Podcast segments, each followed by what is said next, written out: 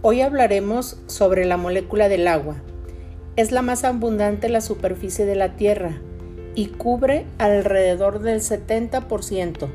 Por eso fue nombrado el planeta azul. La molécula del agua es la más abundante en los seres vivos. Es esencial para la sobrevivencia de todos los seres vivos. La molécula del agua se caracteriza por ejercer gran influencia en la estructura, organización y funcionamiento de los seres vivos.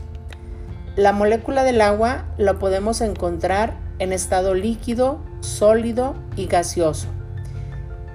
El agua es líquida a temperatura ambiente, con gran capacidad de disolver el resto de los componentes celulares, como son las proteínas, los carbohidratos y los ácidos nucleicos, etc.